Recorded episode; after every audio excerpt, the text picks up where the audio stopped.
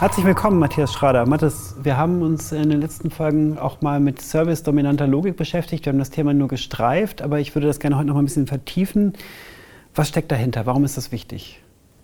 Ja, also vielleicht erstmal zur Begriffsklärung. Äh, das Konzept der service-dominanten Logik ist ein Konzept, was zwei Wirtschaftswissenschaftler äh, vor rund zehn Jahren, so in den 2003er, 2004er Jahren entwickelt haben und äh, bis heute weiterentwickelt haben. Vago und Lusch heißen die beiden.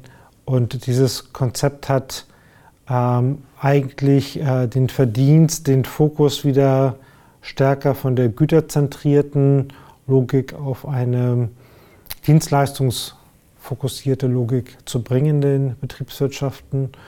Ähm, und wenn man sich mit den Konzepten dieser SDL, dieser service-dominanten Logik mal beschäftigt, ähm, dann äh, habe ich festgestellt, dass, dass es äh, äh, sehr passend eigentlich das beschreibt und nochmal verstärkend beschreibt, was wir im Digitalen halt erleben, ähm, nämlich dass das Dienstleistungs- äh, oder der Dienstleistungsanteil eigentlich in einer gesamten ähm, äh, Produktwertschöpfung äh, eigentlich das, das, das, wesentliche Phänomen ist. Und äh, was Vago und Lusch vor zehn Jahren gesagt haben, äh, beschrieb das erstmal so in Ansätzen, aber ich glaube, das und, und, noch nicht so explizit das Digitale.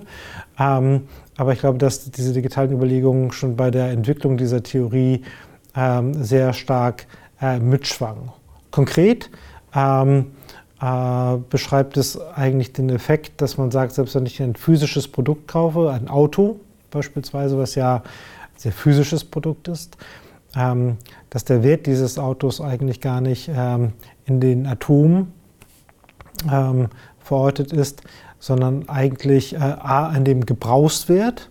Äh, Waage und Lusch nennen das ähm, den, den Value in Use, ich komme nochmal später drauf äh, zurück.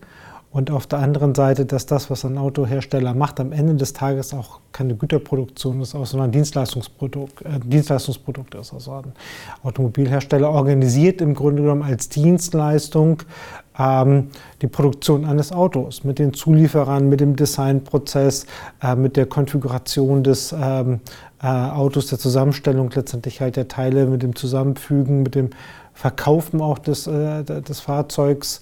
Ähm, all das sind alles äh, äh Dienstleistungs- und, Dienstleistungsvorgänge. Ähm, und am Ende des Tages ist das am ist, ist das das, was das Produkt nachher ausmacht. Ein, ein Dienstleistungsprodukt, wo zufälligerweise ein physisches Produkt halt herauskommt, aber gar nicht notwendigerweise herauskommen muss. Wie man ja auch in den Carsharing-Diensten sieht, kann ja selbst auch das endgültige Produkt wieder eine Dienstleistung sein. Und deshalb dieser, dieser Fokus sozusagen auf eigentlich den Dienstleistungsanteil, den Serviceanteil und nicht auf die Welt äh, der Atome. Und das beschreibt eigentlich, wenn man das so in einzelnen Beispielen mal durch, durch digitale Geschäftsmodelle ähm, durchgeht, äh, haben Vago und Lusch 2004 eigentlich das vorweggenommen, was wir später als Plattformökonomie oder Sharing Economy äh, bezeichnet haben. Das heißt, das betrifft sowohl die Herstellungsseite als auch dann die Nutzungsseite oder die Seite des Konsumenten. Äh, so also kann man das sagen. Also das Konzept der Co-Creation besagt im Grunde genommen, dass der Wert eines Gegenstandes oder eines Produktes eigentlich erst ähm, äh, nicht zu denken ist, ohne den, den, den Nutzer oder in der alten Sprache den Konsumenten mit einzubeziehen. Und beim Auto ist das, ähm, wird dann das ja relativ schnell ähm, klar, dass man, dass man, ähm, dass der Wert eines Autos natürlich ganz stark davon abhängig ähm, ist, ob ich dieses Auto eigentlich nutzen kann. Ne? Also wenn ich ähm, äh, keine Möglichkeit habe, das Auto zu nutzen, weil ich beispielsweise keinen Führerschein habe, dann stellt dieses Auto keinen Nutzwert für mich dar. Äh, wenn ich in einer äh, Gegend äh, auf der Welt lebe, wo es halt sehr gefährlich ist, mit, mit Autos zu fahren, äh, aus verschiedensten Gründen, dann ist das Auto eigentlich auch nutzlos, sei denn es ist gepanzert. Äh, oder äh, es hat Schneeketten, wenn ich, ähm, wenn, ich, wenn ich keine asphaltierten Straßen habe und irgendwo auf dem Süd- oder Nordpol bin und so weiter und so fort. Also es hängt immer davon ab, sozusagen dieser Wert eines, eines ähm, Produktes äh, von seiner Nutzbarkeit. Und wenn wir das jetzt explorieren auf die digitale Welt, ähm, dann, ähm, und auf die Plattform, dann sehen wir ja, dass ähm, äh, der Wert zu einem ganz großen Teil ja sogar von den Nutzern halt generiert wird. Wir sprechen hier von User-Generated Content. Also äh, was ist das eigentliche Facebook-Produkt? eigentlich ähm, ohne den Inhalt der User oder von Medienunternehmen, die diesen Content da reinbringen. Also äh, der Wert von Facebook ist ja ohne äh, die Co-Creation, also die, die Einbringung letztendlich halt des ähm, Nutzers halt gar nicht zu denken. Und äh, Vago und Lusch haben das ähm, äh, machen darauf Aufmerksamkeit, dass dieser Effekt eigentlich schon immer da war. Er war bloß nie so explizit, wie es heute ist. Also wenn wir uns halt heute in äh, der, der Pre-Internet-Welt ähm, uns Konzepte wie IKEA beispielsweise anschauen, dann ist ja auch das IKEA-Geschäftsmodell ohne die Einbringung letztendlich halt des Nutzers ähm, überhaupt nicht zu denken. Ja, also ich, wenn ich äh, ein Regal kaufe und lasse mir das halt von ähm, IKEA mit einem Kurierdienst nach Hause schicken und aufbauen, ist ja dieser Dienstleistungsanteil viel teurer als das eigentliche physische, was ich ähm, dort ähm, äh, im IKEA Store sozusagen kaufe. Äh, auch dort habe ich ja dieses, dieses Co-Creation-Thema. Wenn man, du hattest eben gerade schon mal angesprochen, die, ähm, die Digitalisierung, die ja da auch schon im Grunde mit dem Hintergrund stand bei der Entwicklung äh, der Service-Logik. Es gibt ja diesen berühmten Satz von Mark and Reason, Software is eating the world. Ähm, wenn wir über digitale Produkte reden, dann sprechen wir in erster Linie über Software und nicht so sehr äh, über Hardware. Also wir sprechen über, über Bits, nicht über Atome. Vielleicht kann man da mal genauer zu fassen kriegen, was sich dadurch eigentlich verändert, durch diesen Shift vom physischen zum digitalen. Ja, also wenn man das in der service-dominanten Logiksprache ähm, äh, beschreiben würde, ähm, dann ähm, beschreibt es eigentlich, dass Software Eats the World nur eigentlich ein Aspekt ist dessen, dass, die, dass der Dienstleistungsanteil und der Serviceanteil eigentlich an, einer, an dem Produkt der entscheidende ist und, und nicht das Physische. Das Physische, so schreiben es auch Waage und Lusch, ist eigentlich, ähm, also die Welt der Atome ist eigentlich nur ein, ein Proxy, ein, ein, Hilfsmittel sozusagen, um die Dienstleistung äh, zu verpacken und wie so ein Token, den man einfach weitergibt, damit man sieht, die Dienstleistung hat jetzt den Besitzer quasi gewechselt. Ja? Und, ähm, und so kann man sich das im Grunde genommen ähm, dort halt auch vorstellen. Also wie ein Autoschlüssel sozusagen, den ich genau. übergebe und genau. so, dass es jetzt, damit hast du jetzt das Auto. Genau, aber das Entscheidende letztendlich halt ist halt der nicht, äh, der, der, Anteil sozusagen, der nicht äh, in den Atomen hängt. Ja. Wir reden ja grundsätzlich über die äh, digitalen Blockbuster-Produkte, Transformational Products ähm, und die, die Frage, wie die eigentlich beschaffen sein müssen. Du hattest eben auch schon das Stichwort Sharing Economy ähm, angesprochen. Ist das eigentlich so ein 1 zu 1, eine 1 zu 1 Beziehung? Also ist jedes Transformational Product auch Teil der Sharing Economy oder ist das ähm, ähm, oder wie ist das Verhältnis zwischen diesen beiden, zwischen diesen beiden Konzepten? Ach, das, das, das weiß ich gar nicht. Ich glaube, dass das Thema Sharing Economy ist eigentlich wieder auch wieder nur ein Aspekt eigentlich dieser, dieser gesamten Plattformökonomie, dass ich ähm, auf Plattformen ähm, äh, alles Mögliche teilen kann. Also wenn, wenn ich mir heute in, Amazon anschaue, ist auch Amazon in, gewissen, ähm, in, in, in, gewisser Weise eine Sharing Economy, ähm, ähm, weil als, als Kunde von Amazon share ich im Grunde genommen die gesamte logistische Infrastruktur, die die ähm, Amazon halt aufgebaut hat. Ob das der Lagerplatz ist, ob es die Lieferantenbeziehungen sind, ob es der Kurierdienst ist, ähm, der Same Day anbietet. Ähm, äh, wenn ich äh, Cloud-Kunde bin, äh, AWS-Kunde bei, bei Amazon, dann share ich die, die, die Hardware-Infrastruktur und die, die Software-Infrastruktur. Ähm, man äh, führt äh, Amazon nicht als klassisches Beispiel für eine Sharing Economy an, da hat man andere Modelle sozusagen im Kopf, aber das äh, Plattformartige oder die, in der Plattformökonomie sind halt, ähm, äh, sind halt sehr viele Dinge natürlich drin, die, die immer geshared werden. Ja, und, und wenn man sich nochmal sozusagen jetzt das, das, das Sharing Economy-Thema anschaut, dann äh, sind, glaube ich, so zwei, drei Aspekte da ja auch immer nochmal ähm, äh, ganz interessant. Wir haben uns, glaube ich, mit der Sharing Economy 2010 beschäftigt ähm, auf der Next. 2009, genau, das, da, da, hatten wir das, das Thema Sharing Economy auf der Next. Und, und wenn wir das nochmal uns anschauen, warum ist, da, warum ist das eigentlich äh, gerade im Automobilbereich ähm, äh, so, so, so, interessant geworden. Ich glaube, wenn man, wenn man sich heute Marken anschaut, dann, dann haben Marken eigentlich gibt es zwei große Berechtigungen eigentlich für Marken. Also die, die eine Berechtigung ist, wenn ich ein Commodity-Produkt habe, also früher hat man das im Deutschen Schüttgut genannt, also was äh, keine Verpackung hatte ähm, und, und, und lose abgegeben wurde, dann, ähm, dann schafft natürlich ähm, ein Brand, eine Marke eine Absenderfunktion und damit Trust. Das, und, und, diese Funktion von Marken sehen wir ja auch noch ganz stark im gesamten FMCG-Bereich, ähm, im Lebensmittelhandel, im Drogeriebereich und so weiter. Also alles, was FMCG getrieben ist, ähm, da, da Marken ihre Berechtigung. Und auf der anderen Seite dort, wo es halt um Abgrenzung geht, um Status, um Luxus. So, und und ähm, ähm äh, das sind so die beiden Pfeiler, glaube ich, ähm, die, ähm, die äh, Marken eigentlich ähm, äh, oder die, die Berechtigungskonzepte sind für Brands. So, und im digitalen Bereich kommen beide Säulen ähm, dieses Markengebäudes eigentlich unter starken Druck. Das, das, das, das, das eine ist halt das Thema Status, Abgrenzung, Luxus, weil die Sharing Economy umso besser funktioniert, je mehr Nutzer und je mehr Konsumenten dieses gleiche Produkt halt nutzen. Ja, also ein Beispiel, äh, Car2Go, wenn ich der Einzige bin in meinem Kiez, der ein Car2Go-Kunde bin oder ein Interesse hat für Car2Go, dann habe ich schon mal verloren, weil dann werde ich einfach nicht Vertragsgebiet, weil es nutzt da keiner sozusagen äh, diesen äh, Service. Ähm, äh, wenn ich einer von wenigen bin, die in meinem Kiez ähm, äh, Car2Go nutzen, dann werde ich vielleicht, äh, äh, gehöre ich vielleicht irgendwann zu einem Vertragsgebiet, aber ich habe immer ein Problem, Car2Go in vernünftiger Zeit zu finden. Ich muss mal 10 Minuten, 15 Minuten bei Regen laufen, blöd. Vielleicht doch wieder mit dem Fahrrad. Wenn auch mein Nachbar äh, Car2Go-Kunde ist und mein nächster Nachbar und mein übernächster Nachbar, ist die Wahrscheinlichkeit, dass ein Fahrzeug vor meiner Haustür steht, umso höher.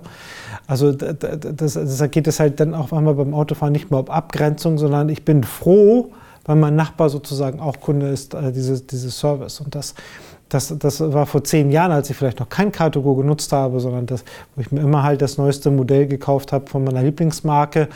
Ähm, und weil nach, mein Nachbar sozusagen das gleiche Fahrzeug mit der gleichen Farbe, mit der gleichen Ausstattung eine Woche später gekauft hätte und neben mir geparkt hätte, ich wäre kreuzunglücklich gewesen. Also da funktioniert das Thema Abgrenzung und Status dann auf einmal durch das Thema Sharing ähm, Economy nicht mehr. So, und deshalb ähm, äh, glaube ich, ähm, ist das so ein, so, ein, so ein Riesenkonflikt, den wir ähm, auch überall haben zwischen dem, zwischen dem ähm, althergebrachten, tradierten Marketingverständnis im Sinne von, von, von Brandbuilding auf der, auf, auf der einen Seite und auf der anderen Seite, dass diese ganzen digitalen Geschäftsmodelle ähm, äh, angetrieben über eine Plattformökonomie, Sharing Economy, mit, mit einer service-dominanten Logik äh, angetrieben im Motorraum, eben ähm, eine ganz andere äh, äh Mark Markenlogik eigentlich haben, eben nicht auf Abgrenzung beruhen und ähm, auch ähm, äh, nicht das, das, äh,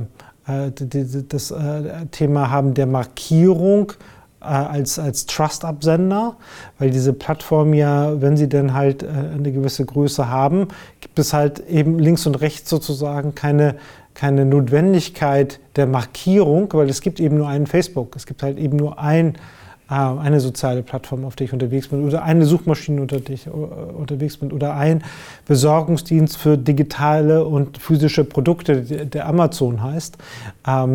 Ähm, also da habe ich auch nicht mehr sozusagen dieses Thema, ich äh, brauche Orientierung im Regal, um ähm, den richtigen Griff zu machen, nicht vom Produkt enttäuscht zu werden. Also insofern ähm, funktionieren da diese, diese Markenwelten einfach und diese Marketingwelten auch äh, anders und äh, oftmals wird ja Marke und Marketing miteinander irgendwie verwechselt. Das sind zwei völlig unterschiedliche Welten.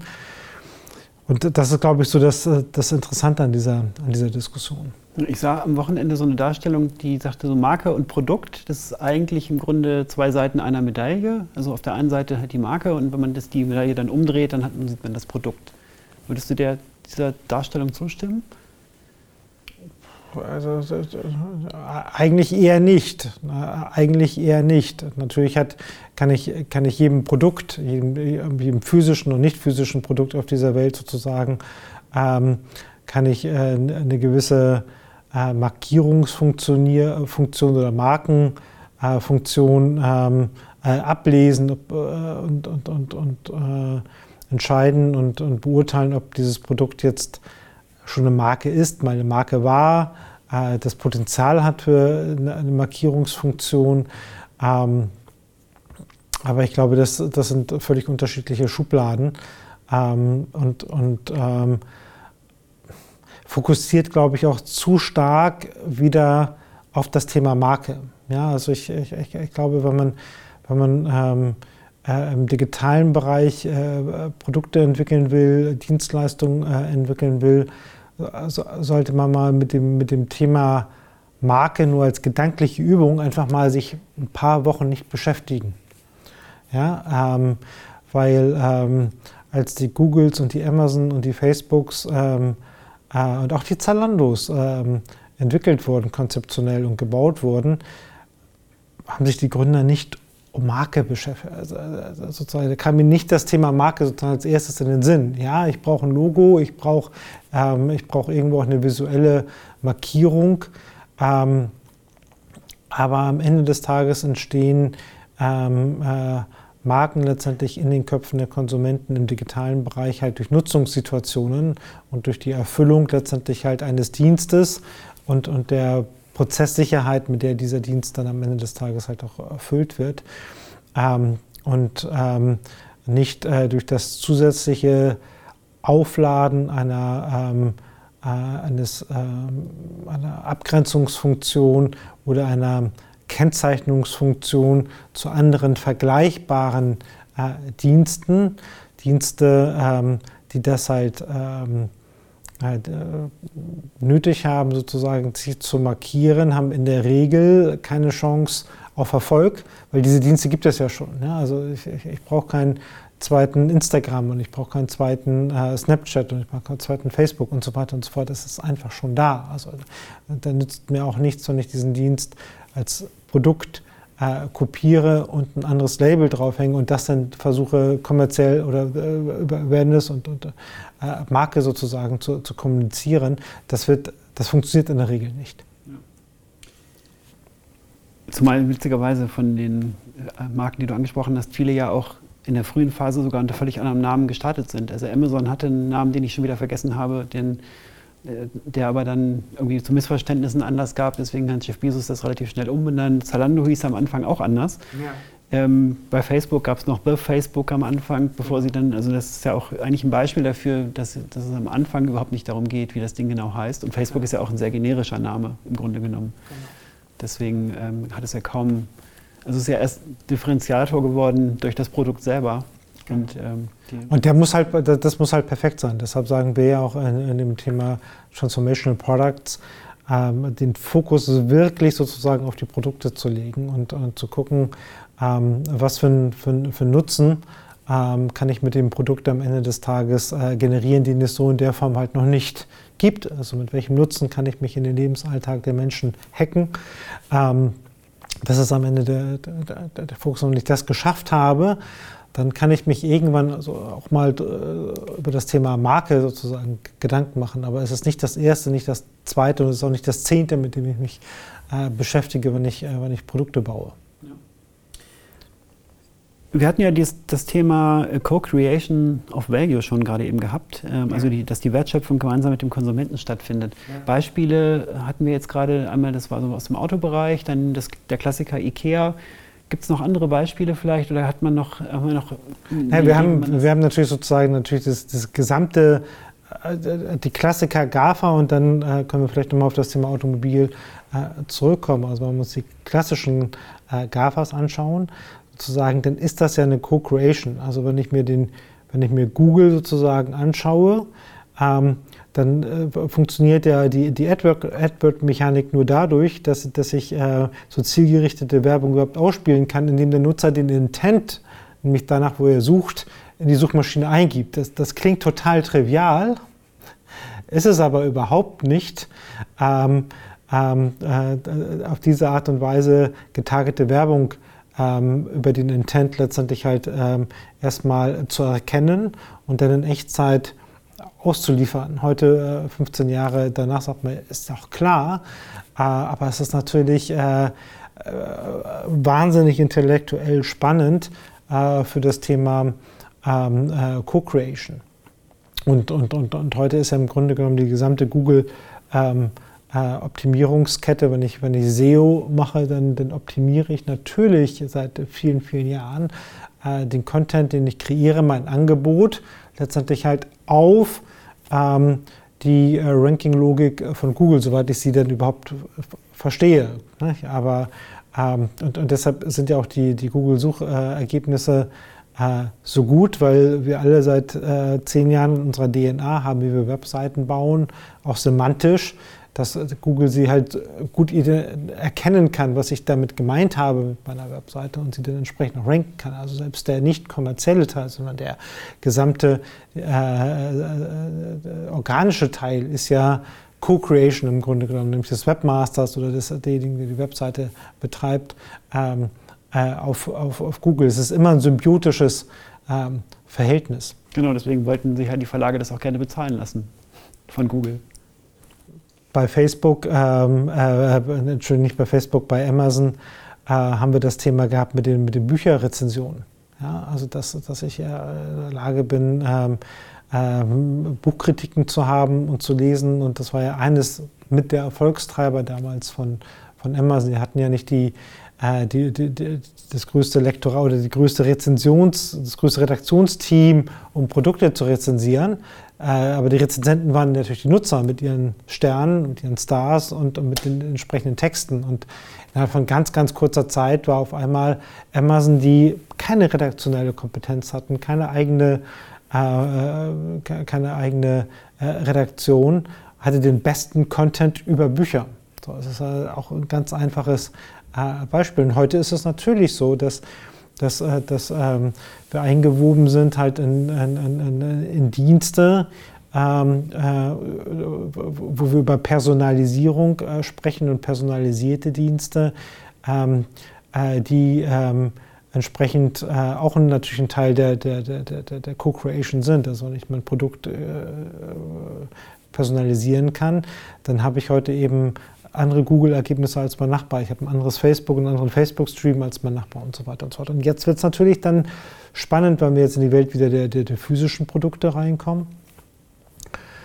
Ähm, was ist dann eigentlich zukünftig die Experience halt beim Autofahren beispielsweise? Ja, ist es das, ist es die, die Experience, ähm, dass ich ähm, äh, Fahrfreude habe, dass ich durchzugsstarken Motor habe? Dass ich äh, einen Status äh, darstelle von meinem Nachbar oder ist, ist, oder die, ist die, die grundlegende Experience, ähm, dass das Auto eben weiß, wenn ich in das Auto steige, wohin ich möchte und am Navigationsgerät quasi schon sozusagen mein, äh, meine Fahrt ähm, ähm, vorgezeichnet hat, vorkonfiguriert hat, ähm, dass ich meine Lieblingsmusik höre, dass ich den ähm, äh, den Podcast, den ich äh, noch im Büro angefangen habe zu hören, im Auto äh, ohne Unterbrechung weiterhören kann. Also so, da verlagert sich ja dann auf einmal ähm, ähm, äh, die, die, Experience eines, äh, eines äh, Produktes und dann ist halt die Frage, wer kann denn das eigentlich am besten? Wer kann jetzt eigentlich am besten die, die, die Co-Creation? Ist es der Automobilhersteller oder ist es, ähm, ist es ein rein digitales Unternehmen? Und die Erfahrung zeigt halt, derjenige, der halt diese, diese, diese digitalen Schnittstellen und Interfaces am besten ähm, äh, bewirtschaftet und, und dem diese digitalen äh, Interfaces halt gehören, der wird am Ende des Tages ähm, den Großteil der Wertschöpfung ähm, für sich konzentrieren können und das meiste Geld halt verdienen und, und, und alle anderen werden eher zur Dumppipe und, und, und, und ähm, werden selber Schüttgut, also was früher noch Marke war sozusagen, wird dann, wenn andere Themen ähm, äh, wichtiger sind für, die, für, für, für, den Kundennutzen, für den Nutzernutzen, ähm, wenn dann auf einmal ähm, äh, Schüttgut, egal wie viel Markenwert in den letzten 10, 20, 30, 50 Jahren aufgebaut wurde. Aber im Automobilbereich ist, glaube ich, diese Schlacht auch noch nicht entschieden. Also das, da kann man jetzt im Grunde so am offenen Herzen sehen, was da gerade passiert. Aber, oder würdest du sagen, jetzt ist eigentlich schon der Zug abgefahren, wir haben Apple CarPlay und das äh, Google äh, Eigentlich, Ich glaube, der Zug ist noch nicht abgefahren, aber ähm, man sieht, ähm, wie schnell sich der Zug halt bewegt. So, und und, und ähm, das ist halt ähm, extrem interessant zu sehen. Und da kommt ja im Automobilbereich jetzt fairerweise noch was Drittes halt hinzu, und das ist halt das Thema autonomes Fahren, wo ja dann nochmal viele andere Themen, äh, die ja auch so ein Autoerlebnis halt ausmachen, äh, dann halt einfach verdampfen. Also das Thema ähm, äh, selbstbestimmt ähm, äh, im Auto ähm, äh, zu fahren, die Lust auch zu haben an der Beschleunigung, am Kurvenfahren und so weiter und so fort, wird ja dann, wenn ich, wenn das Pattern sein sollte, autonomes Fahren ähm, und, und wenn durch die Elektrifizierung ähm, des fossilen Antriebes ähm, auch da nochmal eine, äh, die, die, alte ähm, äh, äh, Kunst des, des, des, des Motorbauens letztendlich halt ein Commodity-Produkt wird, weil ich nur noch 20.000 Kupferdrähte in eine Spule halt äh, packen muss und fertig ist der Elektromotor. Ähm, dann habe ich ja nochmal eine andere Form der Kommoditisierung sozusagen. Also dass ähm, der Verbrennungsmotor ähm, äh, verschwindet. Ähm, die Fahrwerksabstimmung brauche ich nicht mehr, weil die Batterien und die Akkus so tief liegen. Ähm, ähm, die Fahrdynamik erzeugt nicht mehr mein rechter Fuß, sondern äh, eine Software, wo ich vielleicht noch ein paar Parameter einstellen kann. Ähm, also das bringt ja dann alles sozusagen äh, eine andere Form des, des, des äh, Fahrerlebnisses und dann werden andere Themen wahrscheinlich halt viel wichtiger. Ähm, und, und man sieht das ja heute schon in den, in jüngeren Generationen, die in Städten halt aufwachsen. Ähm, da wird vielleicht mal mit 18 der Führerschein angefangen, dann sieht man, oh, das ist aber schwer, da muss ich ja was für tun. Dann lässt man den lässt man das halt noch mal ein, zwei Jahre ruhen und vielleicht, ich darf mit 19 sowieso noch keinen Carsharing-Dienst nutzen, erst mit 21, also mache ich den Führerschein dann erst mit 21, brauche kein eigenes Auto und so weiter und so fort. Also da ist ja viel, viel in Wandlung.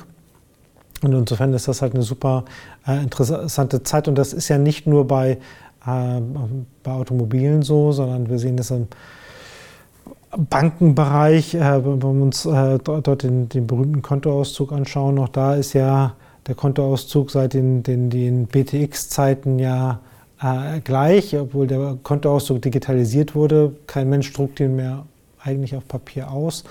Ähm, aber trotzdem ist ja die, der Informationsgehalt eines Kontoauszugs jetzt von den reinen äh, Datum, ähm, äh, Empfänger, äh, Betreff ähm, und, und, und, und, und, und die entsprechende Seiteninformation, da hat sich in den letzten 30 Jahren nichts verändert. Das ist ja noch BTX-Standard im Grunde genommen. So, und, und, und auch da bilden sich natürlich jetzt äh, Startups wie N26, die versuchen da eine semantische Logik drauf zu bauen, was früher schon mal so eins zu eins mit Quicken und Microsoft Money da war. Da musste ich äh, aber letztendlich halt auf meinem einzelnen ähm, Kontoauszug oder auf meinem einzelnen ähm, PC im Grunde genommen die ganze semantische Information manuell dazugeben. Das war natürlich extrem zeitaufwendig, hat kaum einer gemacht. Ähm, aber noch eine genügende Anzahl, um diese Produkte äh, ein paar Jahre am Leben zu erlassen. Aber jetzt habe ich natürlich durch die, durch die Aggregation in den Cloud-Diensten natürlich die Möglichkeit, äh, also viele zigtausende, hunderttausende, vielleicht Millionen von Nutzern ähm, diese semantischen Mehrwertinformationen zu geben. Dann entsteht wieder ein zusätzlicher Nutzen äh, für, für, für, den Konsumenten. Ähm, und, ähm, ähm, und, und, und dass aber das Geld innerhalb von drei Tagen von A nach B kommt. Das ist nämlich zähneknirschend hin. Ich hätte eigentlich lieber ähm, in der Direktüberweisung äh, in Echtzeit. Ähm, so, also ich glaube, das sind so die, die, die spannenden Diskussionen, äh, die gerade geführt werden. Ja. Also beim, beim Konto ist ja tatsächlich, im Grunde genommen, habe ich ja da einen Hebel in der Hand, um einen großen Teil meines Lebens eigentlich darüber zu managen, weil es fließt ja im Grunde überall Geld und äh, immer mehr fließt auch ähm, sozusagen, wird mit Karte bezahlt, also hinterlässt auf dem Konto irgendwie eine Spur. Und das, was du eben, die Beispiele, die du eben gebracht hast, die kann, könnte man ja theoretisch beliebig vermehren in alle möglichen Richtungen und darüber auch, äh, auch als Bank im Grunde Einfluss gewinnen auf ganz andere Bereiche des Lebens, wo bisher meine einzige Bankdienstleistung nur ist, dass ich das Geld halt von A nach B schiebe. Also das Potenzial ist natürlich für, die, für diese Wertschöpfung tatsächlich dann gigantisch. So eine Art Cockpit für mein äh, für mein Leben eigentlich im Grunde zu haben, ähnlich wie ich das Smartphone ja als Fernbedienung für das halbe Leben schon mittlerweile habe. Da geht viel. Du sprichst ähm, davon, bei der Entwicklung von Transformational Products den Fokus auf ein wehrhaftes Produkt zu legen. Das klingt ja sehr martialisch. Ähm, da, so richtig kann ich mir aber darunter nichts vorstellen oder ich kann mir ein bisschen was vorstellen, aber es, die Frage ist ja eigentlich, was stellst du dir darunter vor? Ich habe den Begriff wehrhaftes Produkt mal gegoogelt, ich habe nichts gefunden. Insofern bin ich gespannt. Ähm, das ist ja offensichtlich eine Neuschöpfung. Produkt, äh, eine Wortneuschöpfung. Ja, aber was ist damit gemeint? Das, äh, das soll den, den Punkt nochmal auf die, auf die Wunde legen vieler Produkte, dass sie am Ende des Tages halt austauschbar sind. Und das passiert ja gerade schnell im digitalen Bereich, dass man Produkte baut, die, ähm, die man vielleicht schnell nachbauen kann. Produkte baut, die ähm, ähm, vielleicht nur ein Feature sind, die sich also ohne große Probleme in andere schon bestehende Produkte, die Nutzer heute schon verwenden, einbauen lassen. Dann brauche ich diesen, dieses neue Produkt ja nicht, sondern es ist, wie gesagt, es ist dann halt ein es ist ein Feature, es ist dann auch immer die Autokorrektur in Word, aber ich brauche kein, kein, kein, äh, Auto, ähm, äh, kein Autokorrekturprogramm. Ja, es ist, ähm, die, die Spracherkennung ist in, in, meinem Betriebssystem drin. Ich brauche kein Drag and Dictate mehr als äh, separates Programm. Also da glaube ich, dass ähm, das ist das eine, was glaube ich extrem wichtig ist, also ein äh, Produkt zu haben, ähm, was äh, am Ende des Tages halt ähm, ähm, keine, keine Feature-Eigenschaft hat. Und jetzt ist aber die Frage, wie, wie kriege ich, krieg ich das hin? Und wir haben eben schon in der Diskussion gesehen, Marke ist es halt nicht. Also das, das war früher immer eine, große, eine große Firewall, die ich um meine Produkte bauen konnte, um, um robuste Produkte zu haben, die nicht so leicht vom, vom Wettbewerb äh, angegriffen werden kann, dass ich ähm, sowohl im Luxury-Bereich, Status, denken wir wieder an Automobil, denken wir aber auch an Fashion beispielsweise, über Marke, ähm, über Kommunikation, eigentlich über Geld im Grunde genommen es schaffen kann, äh, Produkte so zu inszenieren und ähm, so stark zu machen, dass, dass, dass, dass sie eine Bastion werden. So, und, dann, dann, und, und dann ist es eine, eine Trutzburg. Ja, dann, ähm, und das äh, kann ich ja mit äh, äh, in diesen Industrien halt mit entsprechend viel Marketing-Dollars kann ich das erzeugen. Da kann ich mir solche Trutzburgen halt bauen. Apple ist im Grunde ja auch so eine Trutzburg. Apple ist, glaube ich, nochmal so ein, so ein anderes Thema. Apple ist ein, äh, ist ein Hybrid, was andere Probleme, glaube ich, äh, mit sich bringt. Können wir auch gleich nochmal diskutieren. Äh, aber man hat sozusagen auf der, auf der, auf der Markenseite das, das ähm, Thema Status und, und auf der anderen Seite FMCG sozusagen, der sichere Griff ins Regal. Also wie schaffe ich das halt, wenn ich vor einem Regal stehe mit ähm, äh, 1000 Drogerieprodukten ähm, äh, und ähm, 60 Deo-Rollern oder 40 Deo-Rollern, ähm, wie schaffe ich da ein Produkt, äh, eine Produktauswahl, wo ich nicht nachdenken muss. So, und dann greife ich dann lieber sozusagen in die ins blaue Regal und dann habe ich eben Nivea sozusagen in der Hand. Also da hat äh, Marke auch eine sehr starke, eine sehr starke äh, Funktion. Und deshalb brauche ich in der physischen Welt, geprägt ähm, von, von, von Commodity-Produkten äh, im FMCG-Bereich oder statusorientierten Produkten im Luxury-Bereich, äh, hat das Markenkonzept seine Berechtigung.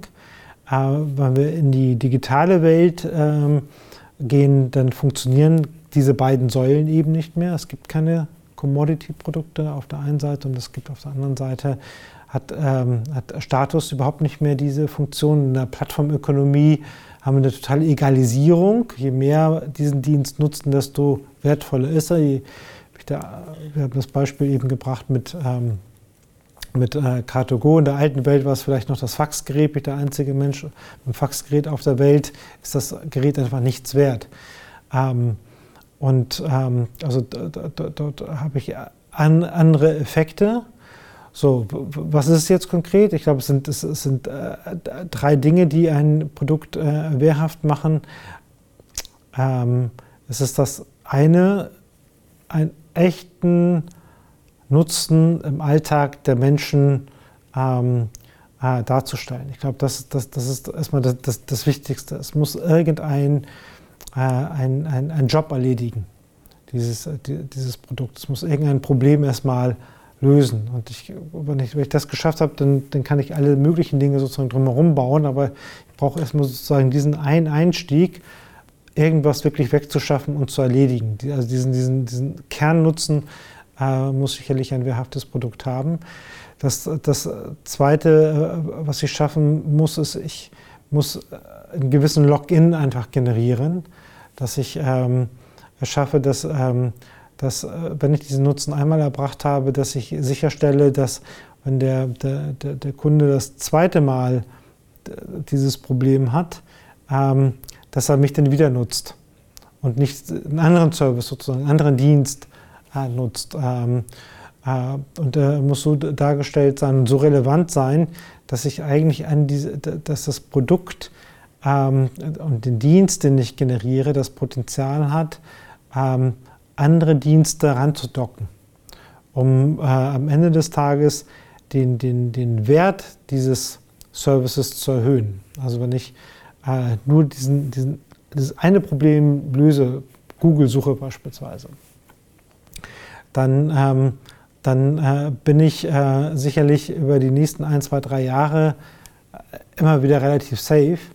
Äh, aber es ist sicherlich kein Modell, mit dem ich 10, 20 oder 30 Dekaden äh, wehrhaft bin sondern ich muss, ich muss es schaffen, eigentlich einen immer größeren Teil des Aufmerksamkreises ähm, des, des, Nutzers ähm, ähm, darzustellen mit, mit, meinen Diensten. Also ich äh, äh, brauche auch eben die Ambitionen, äh, aus meinem Kernnutzen heraus ähm, zu wachsen. Ähm, und, und, und, das, und dieses Potenzial äh, muss, muss man Ursprungsprodukt halt mitbieten. Und das, und das dritte, glaube ich, ist das, das Thema äh, Preis. Ja, es, ist, es, ist, es hört sich banal an, aber am Ende des Tages ähm, ist, glaube ich, dieser, dieser, dieser, dieser Preisvorteil in einer Welt, wo es eigentlich keine Transaktionskosten ähm, mehr gibt, den Anbieter zu wechseln, wenn der günstiger ist, komme ich in eine Logik rein, wo ich der günstigste sein muss. Ja, also entweder ist mein Produkt für den Endkunden eh for free. Ja, ähm, also das gilt ja erstmal sozusagen äh, für, die Googles und Amazons und, und, und Facebooks. Äh, Amazon, ähm, äh, Quatsch, Google und Facebook.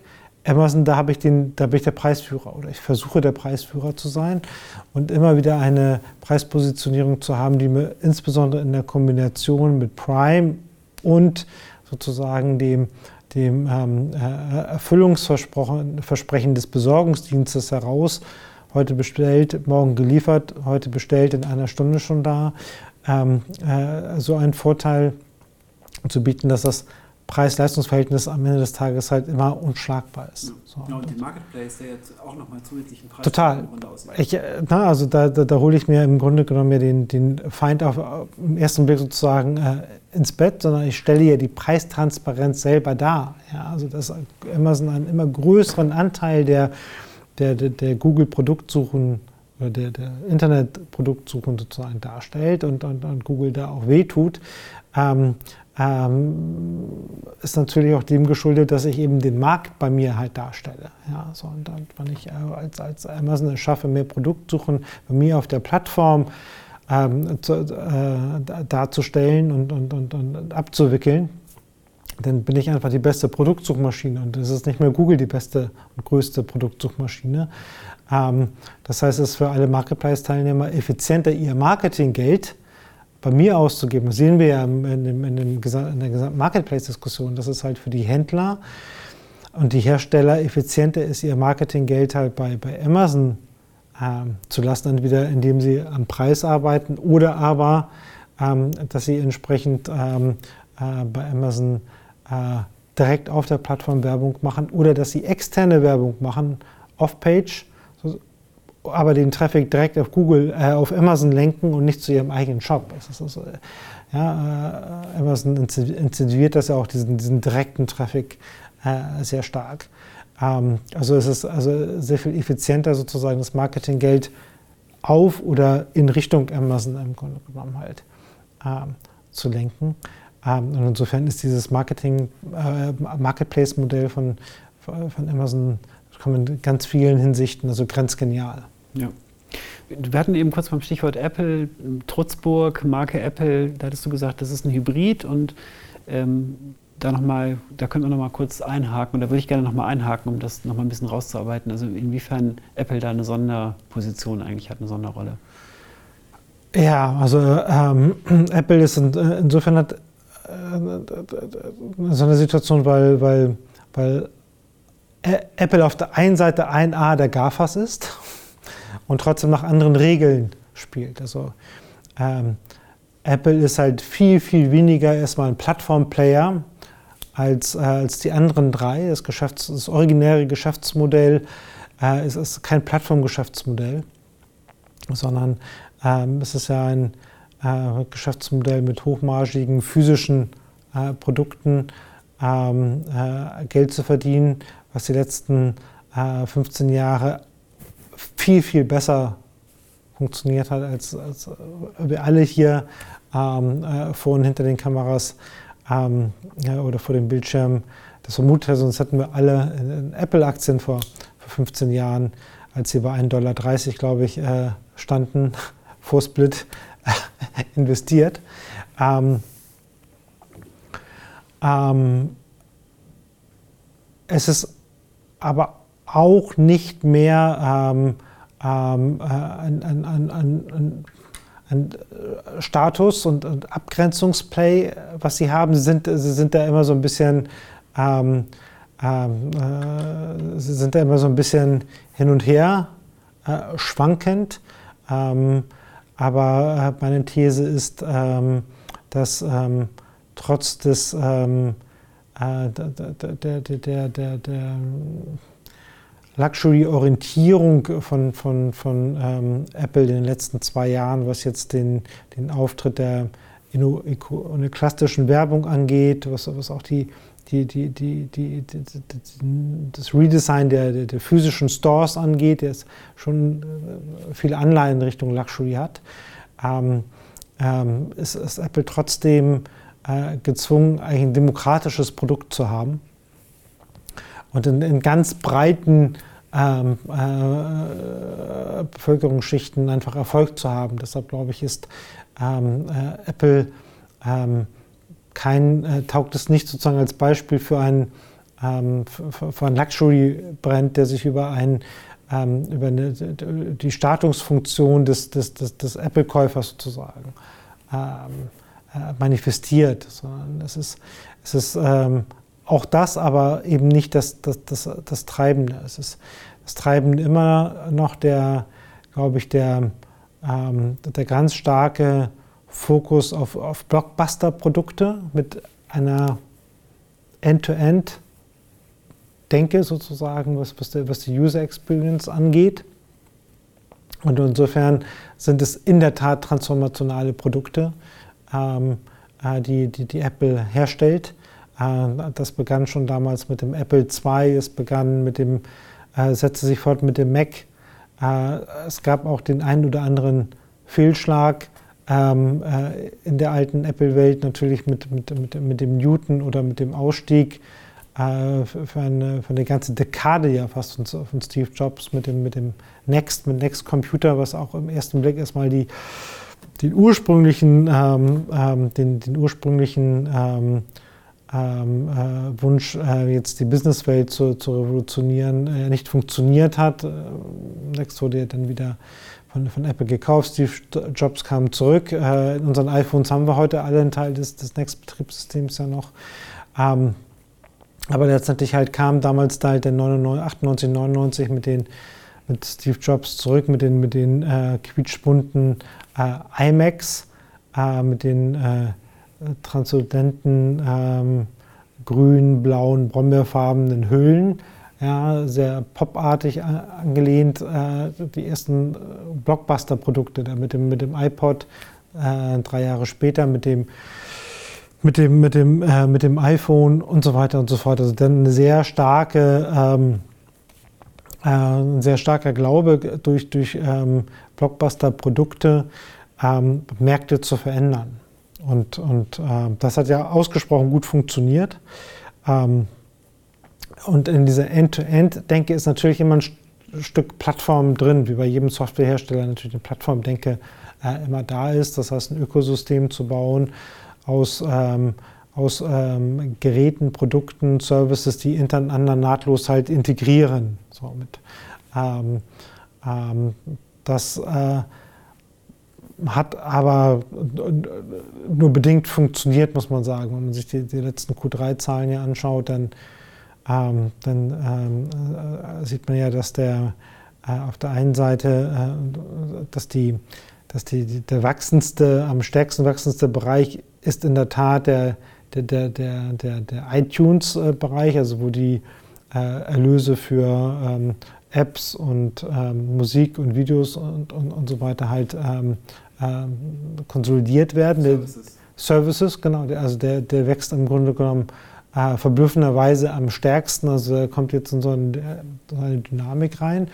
Äh, obwohl objektiv gesehen Apple dort eigentlich am schlechtesten ist. Also das, was sie am schlechtesten können, ist eigentlich ähm, äh, aktuell äh, Software. Es gibt äh, ganz viele äh, Bereiche in der, der Apple-Software-Welt, die, die ähm, äh, die, die nicht gut funktionieren, die nicht gut weiterentwickelt werden. Die iCloud-Services ist ein ganz äh, markantes Beispiel, aber auch viel, was im Bereich der Productivity-Tools passiert, im Bereich der, der Betriebssysteme. Also da, also da merkt man, dass durch die Geheimnispolitik, meine These von, von, von, von Apple, es einfach nicht mehr schafft, genügend Talente zu attraktivieren, mitzuarbeiten an diesem, an diesem System, was ja heute über GitHub und, und, und andere Konzepte ja sehr nach offen geht. Ja. Also ich will ja als Softwareentwickler, egal ob jetzt bei Google, Facebook, ähm, äh, ähm, in einem Unternehmen arbeite, bei seiner Schreibe, wo auch immer sozusagen, will ich ja über, über das, was ich dort halt baue und auch publiziere, letztendlich mir als Entwickler selber Marke aufbauen, halt auch im, ähm, äh, in, der, in der Community. Und äh, ab dem Moment, wo ich jetzt Apple gehe, äh, finde ich einfach nicht mehr statt. Ja, Firewall und alles äh, Closed Shop. Ich glaube, das, das Konzept funktioniert am Ende des Tages nur noch äh, bedingt und das merkt man einfach in der, in der, in der Langsamkeit, äh, äh, gute Software sozusagen zu entwickeln in allen, in allen Facetten und, und, und führt dazu, glaube ich, dass auf, auf der Plattformseite Apple überhaupt nicht dasteht, wo sie eigentlich dastehen müssten für ihren Marktwert, den sie eigentlich haben und für auch das Standing in der, in der, ähm, äh, äh in der Branche, was sie eigentlich haben. Also da sind sie eigentlich viel zu schlecht. Deshalb ist ähm, Apple immer noch ein Phänomen. Es ist ähm, weder ein, sozusagen ein klassischer Markenartikler, der sich, der sich jetzt über Status und, und, und, und, und, und, und äh, Differenzierung sozusagen oder äh, das, äh, differenziert. Äh, noch ist es äh, auf gar keinen Fall FMCG. Ähm, es ist, ähm, noch ist es ein reiner Plattform. Äh, Anbieter, obwohl sie mit iTunes äh, aktuell sehr stark wachsen. Ähm, vielleicht ist es halt wirklich das Rollenmodell für Transformational Products. Apple ist auf jeden Fall immer spannend.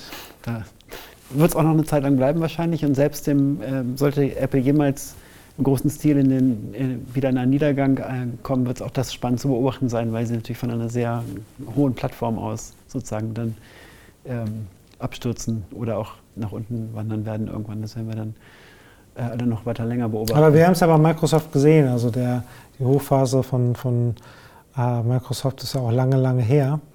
Wenn man dann erstmal diese Basis hat, dann kann das halt 10, 15 Jahre dauern, äh, bis es dann einfach gar nicht mehr geht. So, und die nächsten 10 bis 15 Jahre sozusagen kann aber noch äh, extrem viel mit Apple halt passieren. Deshalb ähm, äh, gibt es, glaube ich, aktuell keine Gründe, Apple-Aktien zu kaufen, aber viele Gründe weiterhin Apple-Produkte zu kaufen. Und auch Microsoft ist ja im Grunde wieder interessanter geworden, als es noch vor meinetwegen fünf Jahren war. Da hat sich ja auch schon wieder einiges getan in der, in der letzten Zeit. Das ist das Schöne in unserer Branche, es wird nie langweilig. Ähm, das gilt auch für diese Interviews, zumindest was meine Person angeht. Erstmal vielen Dank für heute und äh, wir setzen das in Kürze fort. Danke, Mathis. Danke, Martin.